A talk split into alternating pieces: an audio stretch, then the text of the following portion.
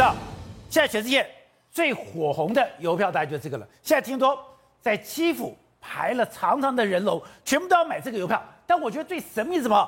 这个邮票十四号发行，十五号莫斯科号。就被集成了，也太巧了吧？对，我觉得应该是纪念集成的邮票，因为是这样，之前刚开始发生战争的时候，不是莫斯科号轰炸了这个蛇岛的乌克兰勇士吗？蛇岛乌克兰勇士不是还骂一句脏话说 “Go F yourself” 嘛，对不对？就后来他们被俘虏了。结果呢，俘虏完哦，因为在换俘的过程中把他们全部换俘回来。现在呢，乌克兰就把它弄个纪念邮票，四月十三号发行，发行的十三号发行。对，那时候就就就这张，就这张。然后呢，中间这个这个勇士呢，还比一个这个中指嘛，对不对？就没想到十四号的时候，莫斯科号就集成了。这动画是后面人家做的啦，所以有人在讲啊，其实这会不会是一整套剧本啊？就是我十三号发行邮票，十四号把你集成。这件事情是变成一个乌克兰讨回颜面的一个办法。那你说，而且刚我也相信那是设计好的，不然那两门炮怎么可以这么精准的设定在这个地方？然后你刚好莫斯科是在这个正三角形的中心点。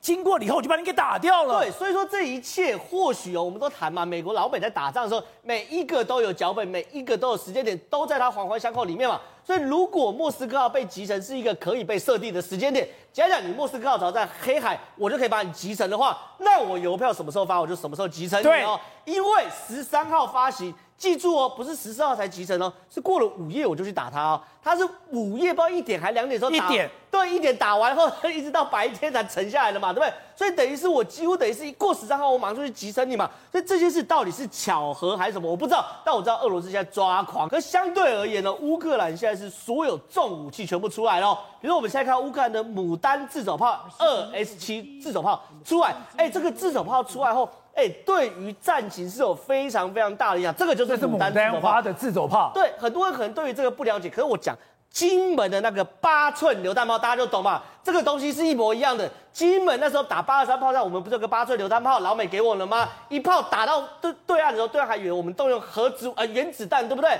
这个呢，一样是二零三 millimeter 的口径，而且它这个是牡丹自走炮，对不对？